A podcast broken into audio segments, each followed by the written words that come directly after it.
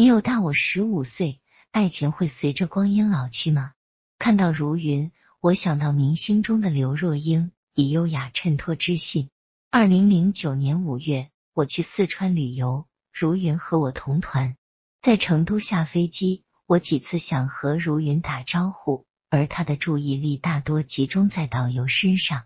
出机场，众人有秩序的登上一辆大巴，我有意识的插队靠近如云。导游对着喇叭喊：“大家别挤，都有座位。”好几双眼睛刷地瞄向我，从头到尾只有我一个人插队。如云也看着我，他面无表情。我想再看他一眼，他轻轻的抬起腿。闪到大巴里去了。我上车，如云附近的座位皆已坐满。导游滔滔不绝，我心神不宁。如云靠着窗，他拿手机慢悠悠的拍照。汽车停在一家酒店门口，下车，众人零零散散的走向酒店。我和如云机缘巧合的走到一块。第一次来成都啊？我搭讪。如云很有礼貌的说：“是的，我来四川两次了。”有些地方值得一去再去，那你能做我们导游了？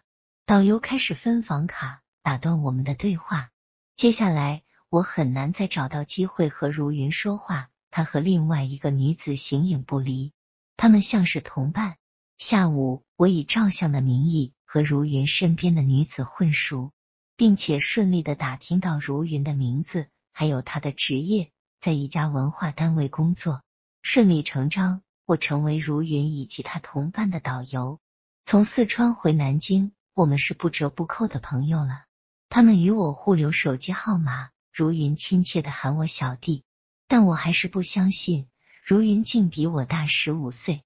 我二十七岁，他四十二岁，他的外表最多三十多岁，不显老，再加上着装打扮的新潮，左看右看也没有四十多岁啊。如云是我喜欢的类型。双眸明亮，点缀着些许有过故事的女人特有的经历，笑容温暖，有着包容一切的仁爱。她时尚而不妖娆，美的纯粹，风姿绰约。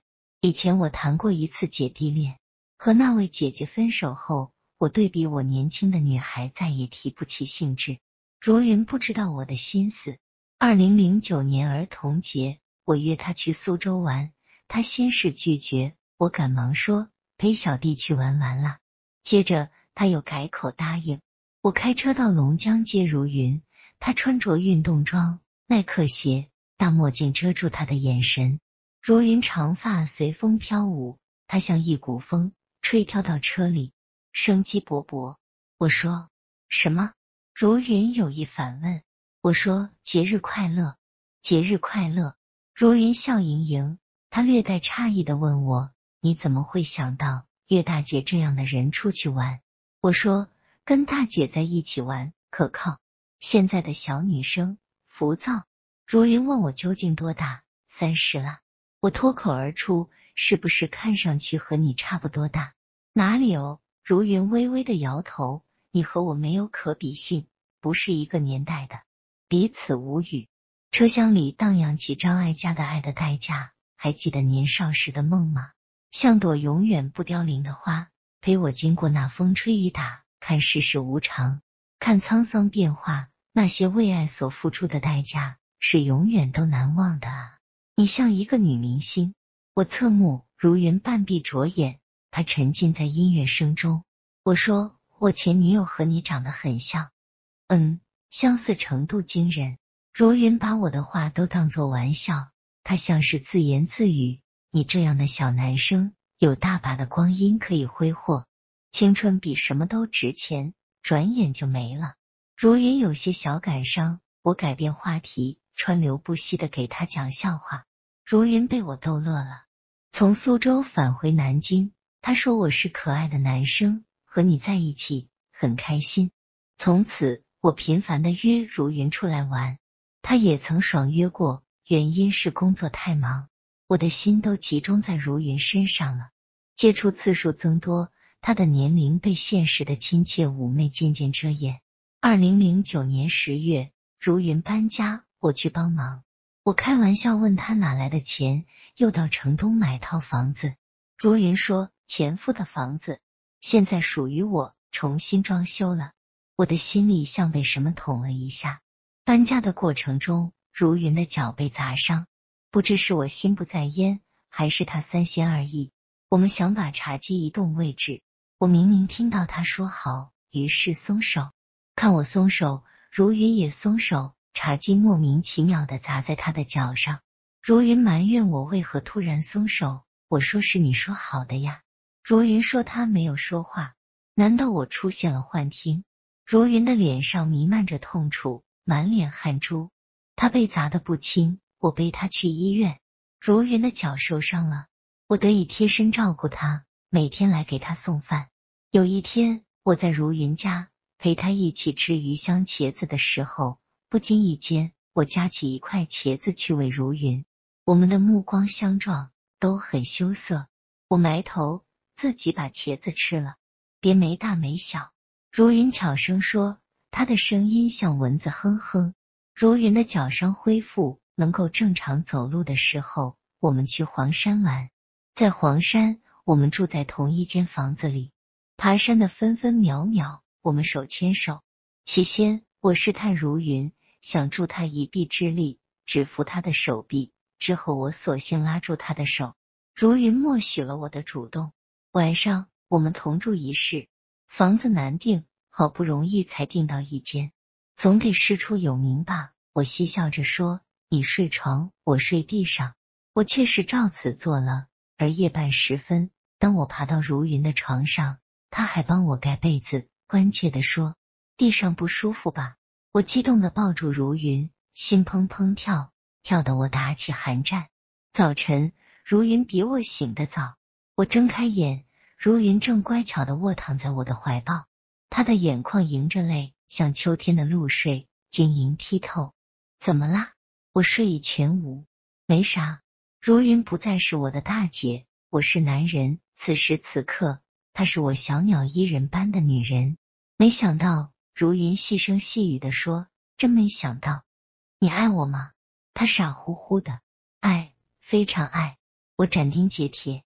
如云告诉我，她和前夫离婚后又谈过一次恋爱，但那男人是个骗子，骗了我几万块钱后消失了。他说我是个招眼的女人，靠不住，只能见好就收。我很费解，你是个好女人，那些男人愚昧透顶。怜惜如云的过往，我抱紧她，你要信任我，我和你结婚。你相信吗？如云的鼻翼一静一动，她雪白的脸庞美若月亮，悄无声息的打动我。我变得豪迈、自信、果敢。我要和你结婚。我一遍遍重复，心无旁。知道我新交了女朋友，还要谈婚论嫁。多年前就已离异的父母兴致盎然，要为我把关。先预热，看看面相。我拿出如云二十多岁时的照片。这是他刚毕业那会，现在他更成熟。爸爸目不转睛，赞美照片中的女子清新脱俗。妈妈留个心眼，他今年多大了？三十出头。我说，真人比照片要显老。无数次内心的纠结与现实的碰撞，使得如云对未来信心满满。热恋中的女人，心潮澎湃的遗忘了自己的年龄。她面泛红晕。在我的承诺声中，答应嫁给我。二零一零年七月，我的父母宴请如云，餐桌上大家谈笑风生，我异想天开的以为父母对如云很满意。晚上，我含蓄的说出如云的年龄，并略作瞒报，四十岁。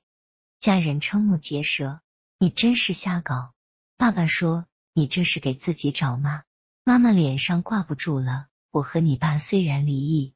但是对你的关爱不比别人少，你要什么我们给你买什么。但是婚姻大事不是儿戏，年纪太大绝对不行。他还能生孩子吗？如云像大海一样包容我，在床上，在路上，在点点滴滴的生活细节中。父母不懂我狂热的激情，竭尽全力的阻止我。我爱眼前的如云，他现在是花钱包养，看上去跟明星似的。再过几年你会后悔的，光阴不饶人。你看你妈前几年也很招眼，现在你再看看，那边过完五十岁生日，这边你看看脸上的斑，少来了，你也不看看你自己。妈妈拍桌子，和爸爸吵起来。我在嘈杂声中陷入前所未有的深思。一零年后，如云年老色衰，我才年仅四十。那时的我，能否接受容颜枯萎的女人在我的枕边和我相拥？